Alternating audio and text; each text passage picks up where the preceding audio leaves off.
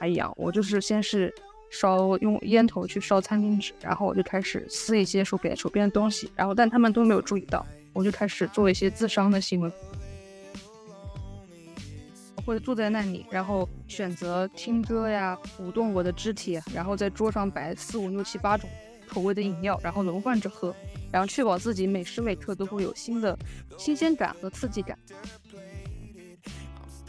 如果你是去精神科门诊就诊的话，医生问你的问题的目的其实是在挖掘症状，把你有 A、B、C、D 全部都记在纸上，然后最后对你的诊断有一个判断，给你安一个帽子，然后就可以给你开药了。这个医生在很认真的讲话，然后我在旁边东张西望的去玩一些小东西，然后我爸在打电话约他的朋友出去喝酒，然后我妈好像有进一些东西，但她回来以后没有。按部就班的带我去看病，或者说是做治疗之类的。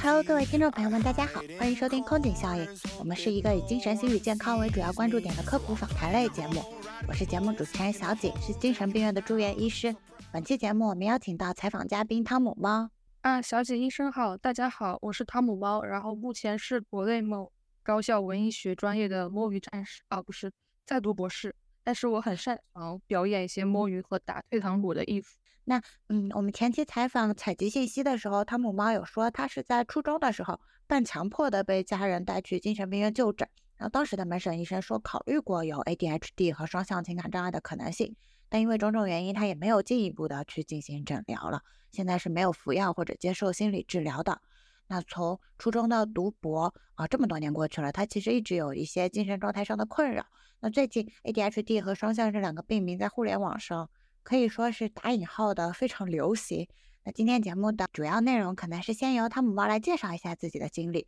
中间我们还有设计一个模拟问诊的环节，会展现一些科学评估精神状态的方法。最后我们还两个还会从医生和疑似患者各自的角度发表对现在互联网上精神疾病讨论环境的一个看法。那第一个问题就是说，呃，当时初中的时候到底是一个什么样的情况呢？为什么你会说自己有 ADHD 和双向呢？就是其实这个过程其实还蛮自然的，因为呃，我生活的环境可能跟大多数人相比，就是我感觉是就那么点不对劲吧。因为我们家庭成员经常会出现一些比较过激的情绪反应，然后那些反常的精神状态都是一些比较稀松平常的事情，可能就是他们会为一件。很小很小的事情，比如说，嗯，吃饭的时候谁多夹了一块的菜，可能是比看起来好像就是很小心眼，就是很小的一件事情，但可能就会发展成打斗，然后就是打砸一些家里的这些物品。可能我就不知道是我先天就有这种暴力倾向，还是我在这种耳濡目染当中学到，就是可能我生气的时候也会，呃，比如说在去打砸一些身边的东西，然后在地上打滚，然后呃，可能还会和班里同学打架之类的。我就经常听我爸妈在桌上谈论我的伯父的一个精神分裂症，呃，虽然我对这个病症到现在也不是很了解哈，但是我他我就听到一些故事，就说他可能会在外面工作到一半，然后就莫名其妙跑回家，说要去洗个澡，然后也没有干什么事情，就是要莫名其妙洗澡，啊，还有他会偷偷跟我爸爸说有海外的某个组织在秘密监视他，可能某一天还要来接应他之类的，然后还有一些。我不熟的亲戚，他们的一些不正常的光荣事迹，打一双引号那种。我的爸妈他们就是把它当做一种吃饭喝水这种日常小事，甚至有点像笑尿的那种程度去谈论。所以大家对于精神疾病还有心理疾病的态度，反而是有一种莫名的乐观和包容，可以这么说吗？就是他们都会默认每个人都有发病的可能性，特别是我们家里面，就我作为小孩子，可能也不能够幸免。就这种态度。虽然莫名的超前，但是不太清楚他有没有一些心理暗示。就是对于我个人的话，呃，我到现在也没有一个很清晰的认知，不清楚我小的时候和普通小孩有什么区别。就是可能就是有几次耍脾气，有把爸妈给吓到，但他们其实日常是默认了我这个状态的，顶多就是不开心的时候会指责我是小疯子，然后可能我有病之类的。哦，就相当于一方面好像说家里的整个话语体系又是。比较先进、比较理性、比较开放的，就是对精神病这件事情也没有太多的排斥，好像是讨论的一部分。可是另外一方面，总体呈现出的氛围有的时候又会比较压抑、比较怪，就是有这种暴力啊，很有张力的情况在。大家就有点自暴自弃，想要放任这种情况的发生吧。那这个伯父跟你们家关系近吧？就是有精神分裂症的这个伯父。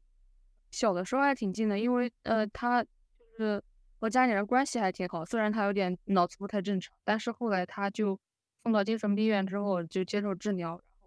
就是病程毕业越送越远，大家就逐渐把他排斥掉了。我也没怎么见过他。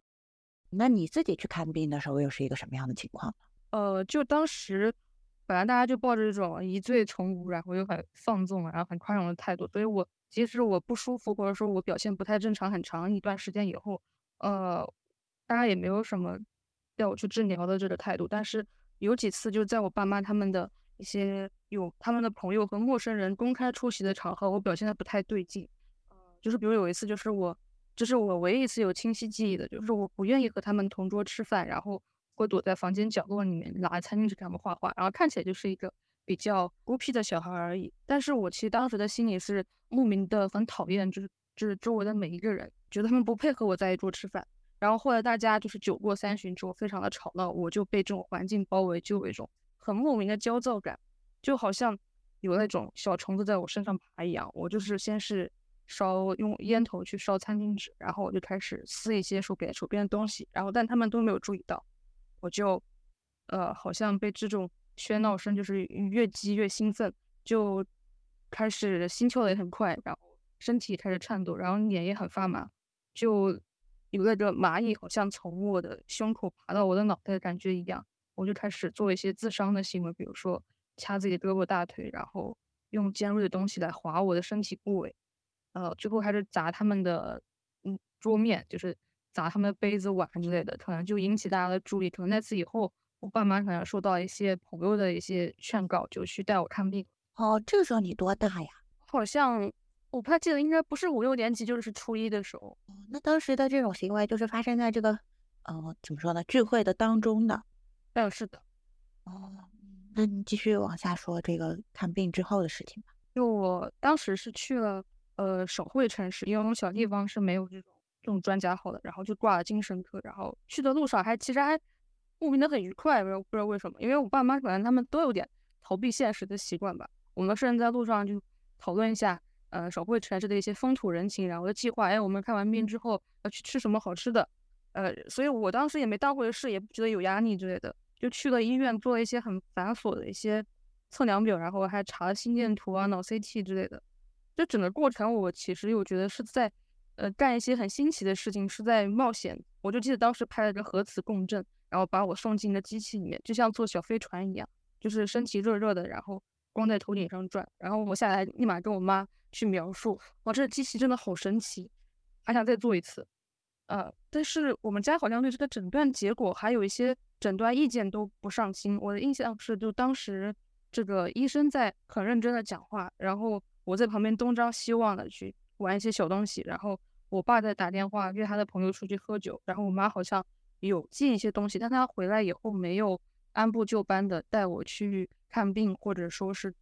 做治疗之类的。他是质问我爸为什么不上心，然后他们俩吵了一顿之后，这件事情好像就翻篇了，就结束了。呃，顶多也就以后训斥的时候会说，哎，你看那医生都会说你有病之类的。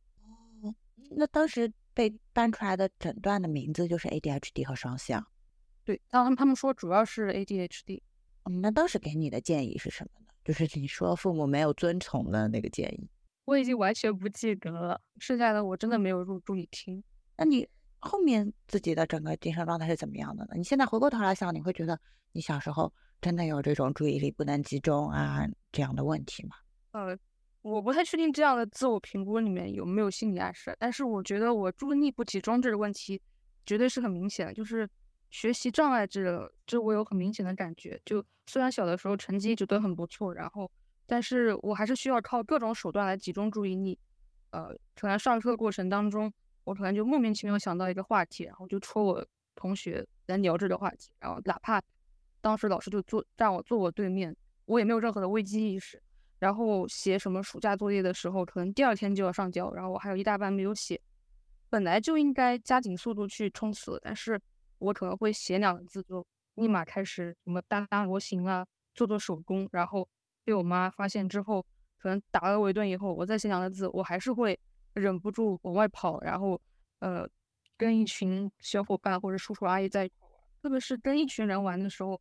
大家那种可能七嘴八舌的这种应接不暇的感觉，会让我感觉有莫名的良好，比我让我让我一个人坐在那里要要好很多。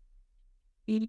这个是小时候的情况。哎，那虽然你说你在学习上有面临一些困难，但是你其实现在也考上博士了嘛？那之后在整个学习的阶段的过程中，这种注意力不能集中的情况还在持续吗？我的，就是一一直都有，而且就是我现在工作或者学习的过程也会非常可笑，我就尽量不去公共场合去学习和工作，因为这状态我感觉不是很能见人，因为我没有办法单线程工作嘛，就是我知道我是成年人，我要完成我这个目端目标阶段的一个呃指标，但是呃我可能会坐在那里，然后选择听歌呀，舞动我的肢体，然后在桌上摆四五六七八种口味的饮料，然后轮换着喝，然后确保自己每时每刻都会有新的新鲜感和刺激感，然后还在微信上和会戳七八个人同时讲话，这样就是这样是我工作的过程。哎。那这个就是这个应对的方法，就是可以摆七八种饮料，可以找不同的人聊天，然后让自己正常工作下去。你是怎么习得的呢？你是看了别人的这种帖子，还是说你是你是靠你的想象力、创造力，就是发明了这种办法？因为就可能莫名其妙自己就自己搞出这一套方法出来吧。嗯，对，我觉得我之前上初高中的时候也会一边写作业，然后一边看电影之类的，就保证自己有大量的信息输入。像我们有提到说，最近这个成人 ADHD 的诊断其实又在网上变得很火爆，虽然我不知道可不可以这样形容。对，但比如说你重新了解到了这些知识以后，你有想过再去认真的看一下病或者接受这个医疗上的帮助吗？这个念头肯定是动过一点的，不然就是收到这个节目组的邀请的时候，我也很蛮积极的想要参加。但是让我自己一个人去看病，或者说接受一个正规的诊疗过程，我好像会在心理上。不自觉的去排斥它，所以也就是没有去到医院里。然后我今天是 就是在想，既然你来都来了，然后你不是也提到说你对这个节目组的响应，可能也是你对医疗活动的一个不管是好奇还是重建信心的过程。那我想就是在我们现在这个节目录制的过程中，我们来进行一个模拟问诊，把你当成我在住院部遇到的病人，对你做一个情绪问题和精神状态的提问。然后我当下会把我的那个判断马上反馈给你，虽然也不能代替一个正式的诊疗，但是我们可以科普一些知识，顺便让你体验一下这个过程，可能减少一些恐惧排斥的感觉，然后能帮助你去到门诊这里去。你觉得 OK 吗？嗯，好的，那再好不过了啊。首先我要跟你说明的就是说我们这里啊，成人精神科它其实很少有关于成人 ADHD 的诊断，这个诊断相对来说也比较新。可能现在对于我们医院来说，主要是在会议上也会有一些专家汇报。然后上海的话，我是知道好像同济医院有一个专家是专门做这个方面的诊断的。但是普通精神科可能确实对成人 ADHD 这个病并不太了解，整个学界对它的态度和定义也还处于一个讨论阶段。那双向可能相对来说是我们比较熟悉的疾病，所以我想问的第一部分可能是 ADHD 诊疗这块的。你还记得当时你做的具体是什么样的量表吗？量表。就是你初中那段时间，你去那个门诊的时候，他有给你做什么样的量表？我我好像没有这方面的记忆。那我们就把这一块先放一放。那比如说你最近现在的情绪状态大概是什么样的呢？是是是我的情绪状态吗？对，比如说是开心呢，还是不太高兴呢，还是以烦躁为主？这种能说说吗？我现在情绪状态好像好像到了另外一个极端，就是之前可能会情绪反应比较大，会时而亢奋，然后一会儿又很难过之类，但是。现在我好像莫名的就很平静，或者说是很不能够对外界发生的事情做出非常直接的反应。我们回过头来，先来说说你那个一一下子亢奋、一下子难受的时候，这个亢奋主要是指什么呢？就亢奋，我会本来就是在一个很正常的环境，也没有什么东西来激发我，就是跟别人讲着话，讲着话就开始莫名的很激动，然后呃话也很多啊，会会结巴，然后手脚还会。哦，这个大概会持续多长时间呢？该就我讲话一段时间，可能会持续个半小时到一小时，比较发作时间比较短。嗯，有没有你说持续大概一周两周的，就是感觉自己特别想跟人讲话，然后话特别多，特别爱管闲事这种有吗？哦，好像不会，这种周期交替的还挺快的。嗯嗯，那有没有一段时间就是觉得自己感觉良好，自己能力很强，做什么事情都特别顺利？这感觉还蛮明显的，可能会持续很长一段时间。现在还会砸东西啊，然后伤害自己啊，这种还有吗？啊，现在不会了。那你说情绪比较低的时候，大概是什么表现呢？是会一个人哭，然后觉得不开心这种有吗？我我我很难形容我的感受，就也没有感觉真的不开心，或者是干嘛，也也也找不到我的原因，就是可能就莫名其妙坐在那儿，就失去了做一切事情的动力了。有没有感觉就是入睡困难啊，睡不着觉啊这种？这个这个症状还蛮明显的，因为我现在每天都有吃褪黑素来睡觉。哦，是这样。那博士这方面的实习工作还能做吗？呃，会强迫自己做。那强迫自己其实还能稍微做一点，就还就是跟之前那个 ADHD 一样，就是会一边干一些其他事情，然后一边偶尔抽点精力，然后去把自己投入到看书、写问题上。那比如说我们刚才提到的喝饮料啊、和朋友聊天啊，就是这种本来会让你开心的事情，在低的那段时间还能感受到中间的开心啊，或者那种让你激动的感觉。嗯，不能。而且我刚才讲的那些，就是分，他们只是我分散注意力的方法。比如我跟很多人聊天，也没有觉得很开心。嗯，有有有很多的信息输入，会让我会那么感觉很空虚的样子。你现在人际关系还可以吗？就是这些朋友对你这么。他们相对来说比较支持、了解，人际关系还不是还异常的挺良好的。因为我一般只会把自己亢奋的一面展现给大家，然后低落的尽量躲起来，就大家就觉得我应该还蛮社达，然后呃应该是开心果的那种类型。相当于你感受比较好的时候，也能用这种开心的情绪调动别人。虽然大家很开心的时候我没什么感觉，但是我觉得我尽到了我的责任。那你有提过你这个伯父有精神分裂症，你有没有一段时间感到？就是有那种不安全的感觉，觉得别人要对你不好啊，这种有吗？别人伤害我这个想法倒没有，但是我会有被监视的那种一些感觉。就我可能在大街上行走，或者我莫名其妙坐在这儿，我就觉得有人透过窗子在偷看我之类。会觉得自己手机里安了监控啊什么这种。手机安监控这东西，我觉得真的什么现在大数据监测这东西已经混为一谈，所以我就摆烂了，也无所谓。但是确实好像有过这种担心，那他们做这件事情的目的是什么？你想监控监控我的目的吗？对这个问题我倒还没有想过，就为什么要监控我？那比如说走在大街上的时候，会觉得不认识的人都在看你啊、关注你啊，这种有？好像是有的，所以有的时候我还故意把自己自己打扮好看一点，然后确保在大家那个心中的形象至少是好，就是别人监视我的时候，至少我的形象是好。嗯。那他们这个监，你会害怕有人就是迫害你啊，或者给你发力下毒啊？这种这种有吗？好像没有，而且我也不是很在乎这种事，这种威胁我生命安全的，就可能会某些念头，然后就会邪恶念头冒出来，就是可能他在针对我，然后他可能会做一些伤害我的事情。但是，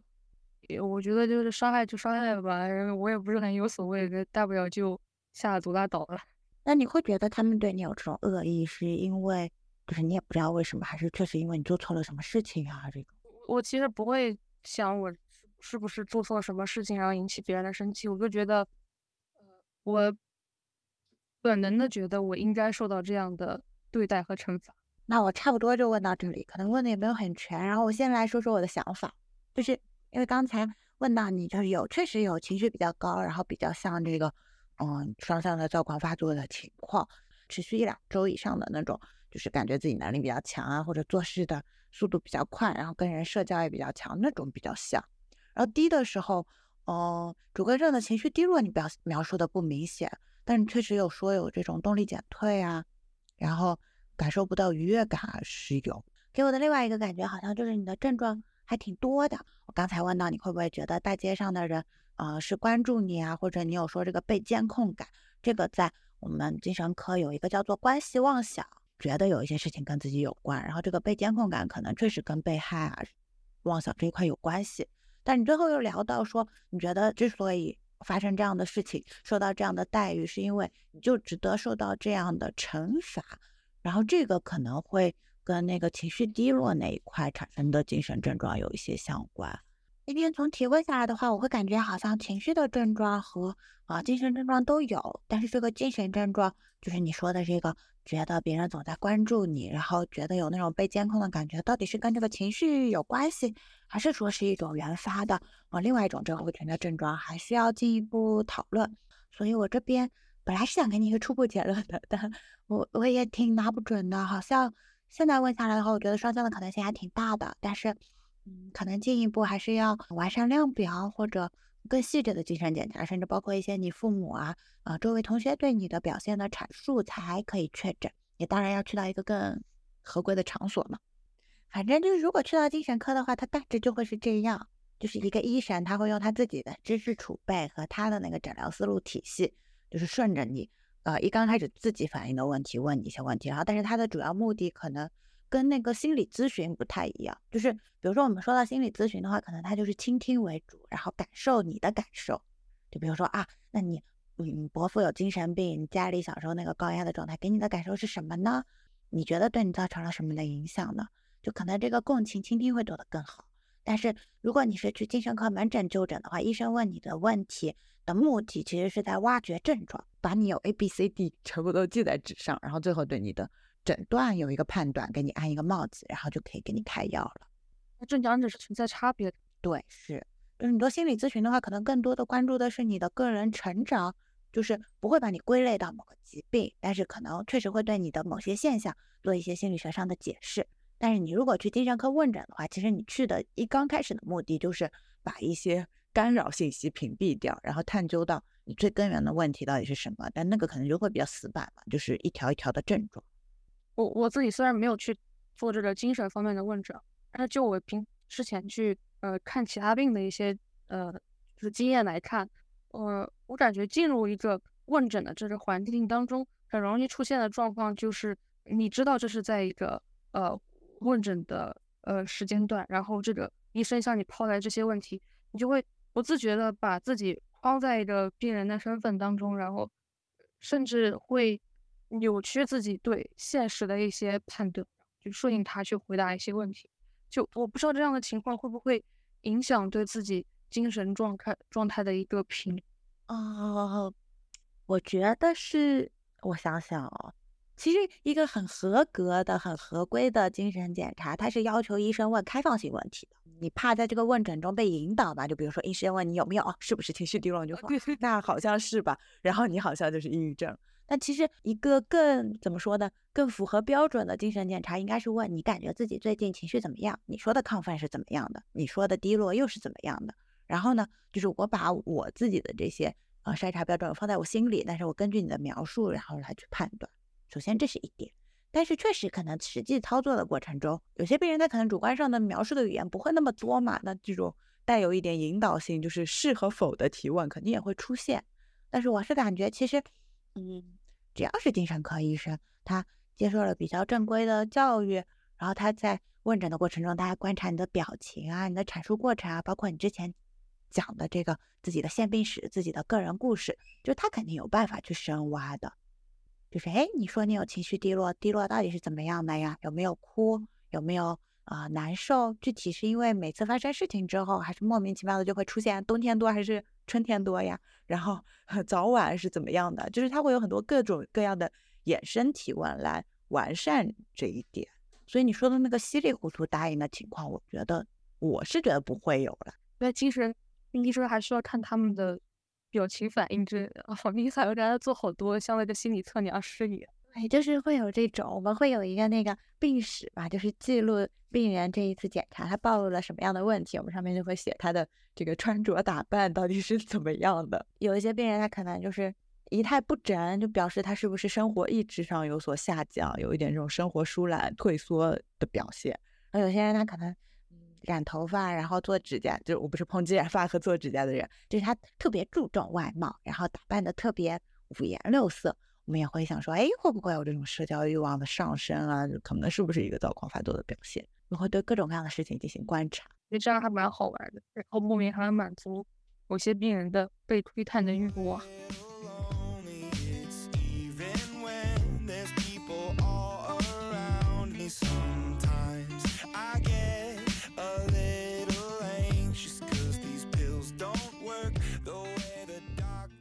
哎，我就在想，因为我们这刚开始有提到说你家里这个情况嘛，给我一种挺矛盾的感觉的，就是好像一直你说他有这个比较压抑的感觉，然后好像对精神病这件事情就是又赞同，就是可以人是可以有病的，每个人都可能有病，但是具体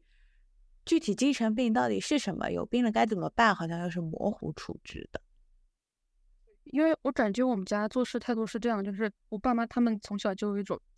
哎，讲起来有点有点像那种解构或者先锋的意义在，就是他们会一直教导我说，呃，人都存在这样的状况，然后，呃，很多的病症，然后术语，还有一些治疗方法，他们是这个医学界自己构造出来的一套标准，就它可能会方便推行，但是不一不一定能够完全把握住自己，呃，真实的状况，你要相信自己。切身的感觉，这样。虽然这个这个态度也很不负责任，但是我就莫名潜移默化的就学习到了这样一种生活态度。包括身体上出现问题，不是心理上的问题，就很明显，但是身体哪个部位什么长了一个肿瘤啊，或是嗯，就是出现了一些嗯肉眼可见的问题，我都会把它直接忽略掉，觉得人定胜天啊。那那你现在身上有有这种什么囊肿啊、肿瘤之类的？对，我之前就就是前年就长了一个肿瘤，然后长得还很大，就是大家看起来就跟怀孕了一样，就就我自己也 很有问题，对对，周围的人也也都说有问题，但是我就莫名其妙的就也不是自信或者干嘛，就不愿意去看医生啊，就查一个 B 超呗，我没有，后来就开开开掉了，开掉了，被拉着去开了，开掉了。嗯，那是谁做了这个拉着你去的动作呢？哦，是我妈，就是，但我妈不是说因为担心我。那个就长肿瘤，然后我这种消极就是去看病的态度，呃，她是因为她看我就是长了这位置嘛，她就怀疑我有怀孕干嘛，觉得家门不幸啊，不能承担这样的后果，哎，对，就就投我去。哎，我就感觉很矛盾啊，我也不知道怎么评价，就是我不知道对你的父母应该形成一个什么样的感受。一方面我又觉得他说的那一点，我也我其实也挺赞同的，我也觉得就是现代医学它。他确实在做一个归类、分门别类的动作嘛，就是把这一群啊症状比较像的人，他就归类成是一个病，然后用同样类似统计学上有效的治疗手段。比如说，你一个病的确诊率就算高达百分之八九十了，那也有可能百百分之八九十已经很高了嘛。那剩下来的百分之十的人，对他们来说，他们就是没有受到这个体系帮助嘛，对吧？他就是。来被诊断了，来接受治疗了，但是也有可能有不被治愈的可能性，甚至可能这个诊断就是不太适合他，这个也是有可能的。但是我觉得现在医学的成功就是他确实把这百分之，就是他能达到的那个确诊率，比如说是百分之九十，那他把这百分之九十的人治好，那剩下百百分之十的人怎么办呢？他如果产生了一些就是远远医药的这种态度，也确实不能怪他。这点我倒是挺赞同你母亲说的那些的。其实这些事情我自己思考的过程，我。我也不是很就是完全站某一方，我知道就是呃很多术语还有诊疗的这些流程，他们推行出来肯定是呃是有它社会化的属性，它是为了满足大众的一个标准，然后方便去帮大家就是解决问题，这样就是可能个人的意见并没有在这个社会化的过程当中有那么的重要，呃，但是。不妨碍有大家可能会存在一些逃避的心理，这样。那其实近几年我们这刚开始也提到，那在不管是小红书啊、微博啊，就是这种社交媒体上，还是嗯整个大众讨论的氛围中，其实精神疾病的出现度都越来越高了。你会觉得就是这种信息多了以后，首先对你个人有一些什么样的改变呢？就像因为你童年的时候，可能在啊这个致病性更高的那个年代，ADHD 和双向这两个。这就出现在你童年中了。到你成长之后，你其实是经历了，好像大家开始关注一个很早以前就被你被别人说有的这个病，你的感受是怎么样的呢？这么多年的这个变迁中，啊，大家是不是都会有一种感觉，就是这些疾病的这些术语，还有他们标签化，然后可以娱乐化以后，大家可能一方面对它的这个接受度会更高，而且就是越来越。偏离它本身的一些用途，把它运用到生活当中，做一些像一些网络热词，做一些梗来使用，就可能，嗯，我们都知道什么 NPD 啊、BPD 啊、ADHD 之后，就突然在就会在生活当中随便指人说，哎，你 NPD，你 NPD，就好像说你是普信男一样，就是这两个词好像就完全的混淆了起来，就大家没有意识到，呃，这个病症它对个人的伤害和对周遭环境的一个破坏，他只会想到，呃，这个他可能作为一个笑料来出现，可能互互相指认这样。但是，呃，就我我还有一个想法就是。可能现在有更多的人可以接触到这些心理疾病了，就好像它也存在一些就是正向引导的样子，好像更多的人开始关注自己的心理问题，呃，开始就是呃想办法做一些干预的手段。但是我总会觉得，像这种社会的这种比较粗略的在大方向之上的引导，它有释放的一个信号。当然，我我我并不认为这个信号是。呃，精神门诊或者心理咨询释放出来的，我是觉得社会大方向的一种信号，就是健康的人就应该情绪稳定，然后会自我反思，他会好好的经营自己的生活，然后最好在一些比较坏的念头、比较懈怠和摆大烂的这种念头出现的时候，他要及时的给克制住。我觉得这某种程度上会不会是一种社会的驯化，对现代劳动力的一些更高要求？它不仅要是体格。健壮的，他的内心也要健壮哦。哎，你说的这点，我觉得还挺新的。其实就相当于怎么说呢？就是好像我们画素描美术的时候，我们把那个暗面描的更暗，就能凸显出那个灰面它是亮的。就是好像是说，我们去强调病态的东西是怎么样的时候，其实并不是在关注病态的亚健康的人。而是说，好像把一些人身上的那种黑暗面啊，本来模棱两可的部分，马上就归到一个疾病标签里面去，其实是在塑造一个新的理想化的、完美的人的形象。就我们并不是要看暗的这一边，好像是更多的想把人推到绝对光明的那一边。就感觉真正的病人，好像他们的声音被掩盖掉了。然后，即使他们的声音出现在网络上，出现在一些公共的社交平台当中，就可能大家也会开始质疑，就是说。你你这你你你对自己的评估是不是有问题？你是不是来哗众取宠的？就他们会潜意识觉得，嗯，你的这个病症和我对我自己的评估，呃，是一样的。就我感觉，很多人他会把这些标签贴在自己身上，呃，他一方面的心理就是想要给自己归个类，就像我们玩那个 MBTI 一样，就会把自己放在这群体当中，寻找一些归属感，同时就是。你觉得一个这个一个普通的正常人和一个有病的人之间，可能大家都会把更多的目光关注到有病的人身上，觉得他的生命是有厚度的，就是他有创伤，他有层次，他有阴影。对，可能大家就会想，可能面对自己越来越长大，然后生活的一些扁平化、单一化，就会想到用这些标签来让自己的生活变得好像更加丰富起来。其实其实相当于我们最近网上不是流行一个说法，就说好像精神疾病变成了新的一个时尚 icon，就是没点病都不好意思当网红啊或者怎么样。然后，但其实这这种风潮从大概几年前就是抑郁症流行起来那段时间就开始了。然后我当时听你整个讲述的时候，我会感觉好像跟你爸爸妈妈在很早的时候，你小时候采取的那种态度有一点像，就是说现在那么多人说就是。啊，疾病去污名化没关系，我也有双向，我也有 ADHD，所以大家可以站出来，就是面对这个疾病。我们本来希望说，疾病标签化了之后，它至少能做到一个对号入座，然后一些人去医院里面接受呃帮助，然后甚至可能能在这个病变严重之前，他就做到一个早发现、早诊断。这个好像是我们最开始比较好的设想。但是我我会感觉，好像现在网上很多人他做到了这个自我诊断或者。对号入座之后，他还是进行一个在演的状态，然后好像大家把这个东西当成一个呃茶余饭后的闲聊话题，但是好像并没有去接受到正确诊疗的那一块儿，就跟你爸爸妈妈那样，就是说啊，每个人都会得精神病的，那既然每个人都有精神病，精神病院凭什么说哪些人是真正的病人？那我们就都不去看就好了。觉得我爸爸妈妈这种状态，呃，主要是因为跟他们的本身的职业身份有关系吧，就因为我爸他是自由撰稿人嘛，对。然后，对他从事的创作活动会要求他，就是跟平常人不太一样，就是做出一些比较离奇的想象，然后，然后还有一些别人没有的情绪之类的。所以，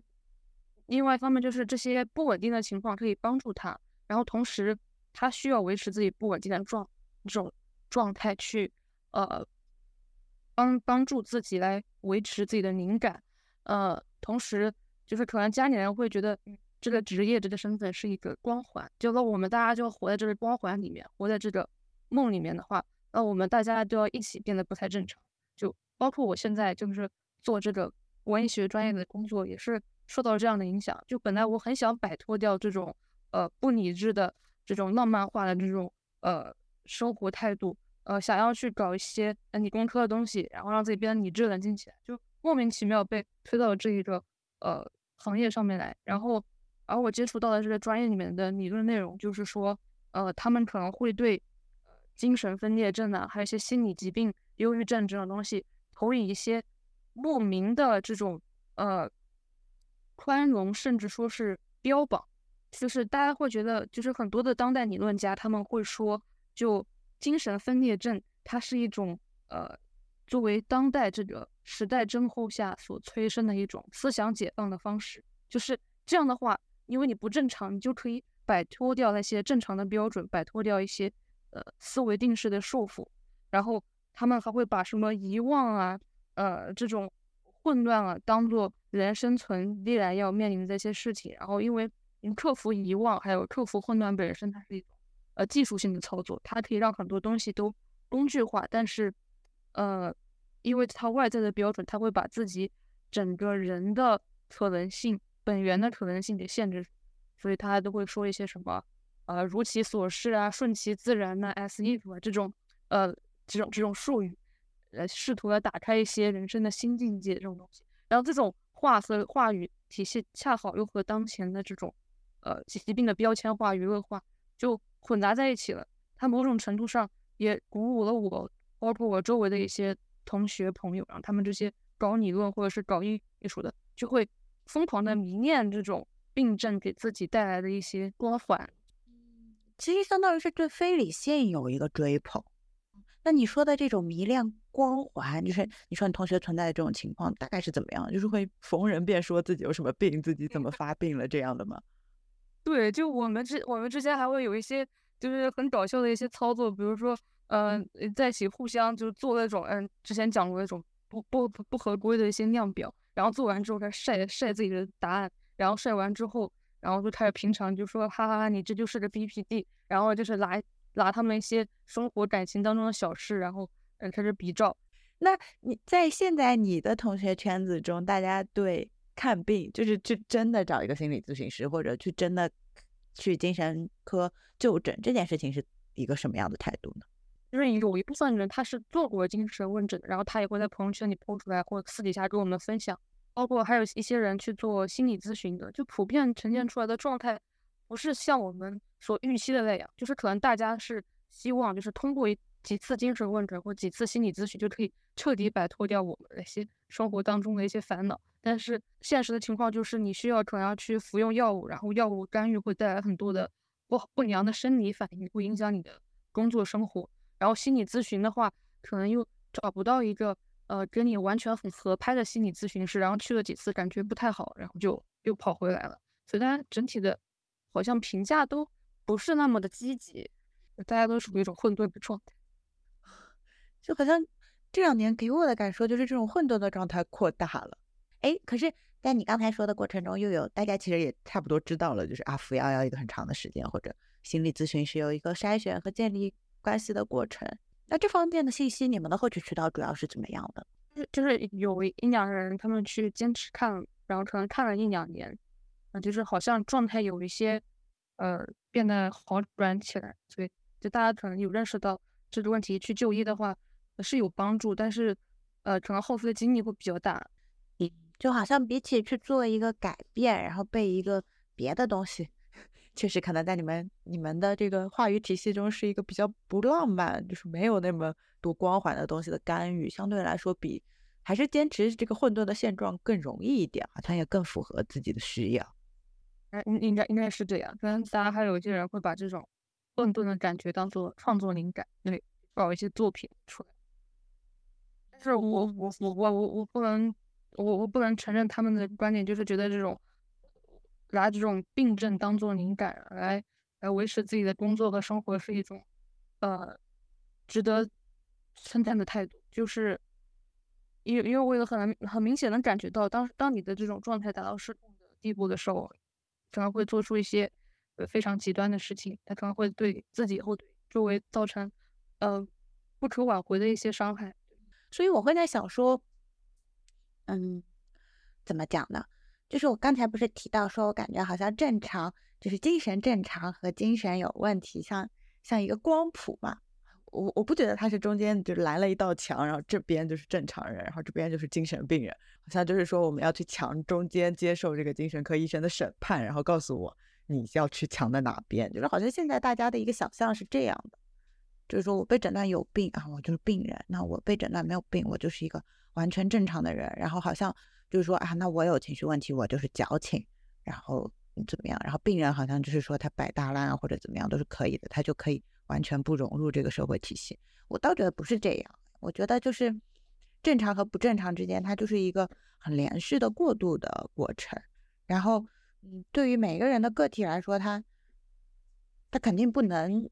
做到你说的那个就是最光明的样子，就是情绪一直稳定啊，人际关系一直很好，工作很认真，所有事情都很有成就感和正反馈。然后他，嗯，也不一定会就真的到那个最差的阶段，就是什么事情都做不了啊，然后呃症状发的很重。但是在这中间波动的过程中，什么时候其实是可以接受一些药物干预，什么时候需要心理咨询师来帮助，什么时候可以自己调整，这个确实可以。怎么说呢？确实也比较模糊。然后我会觉得说，哎，有专业的人啊，比如说医生啊、心理治疗师来做这个判断会更好一点。就是旁观的人来知道你现在在这个光谱的哪个位置会更好一些。然后可能我们在做这个疾病标签娱乐化的过程中，我们是把这个光谱上面灰色的部分扩大了，就是这中间就是还没到啊最严重的，比如说是要住院治疗或者那个中间。啊，到底哪些行为是异常的？哪些行为好像有这个 NPD 和 ADHD 的倾向？这部分放大了，但是好像，嗯，就是大家在做这个事情的同时，又会跟真正的病人做一个区分，就是好像会忽视说，哎，疾病到底是怎么样的？那医院里的诊疗到底是一个怎么回事儿？然后什么人在接受这些诊疗？好像仍然很模糊。听你这段话，我其实也也能感受到一些比较。正面的信息就是说，好像大家对这样东西重视起来以后，就是越来越多的人就意识到自己是处在这么一个灰色地带的，然后可能会萌生一些呃自己去医院去咨询师那里寻求帮助的一些呃想法。就像我们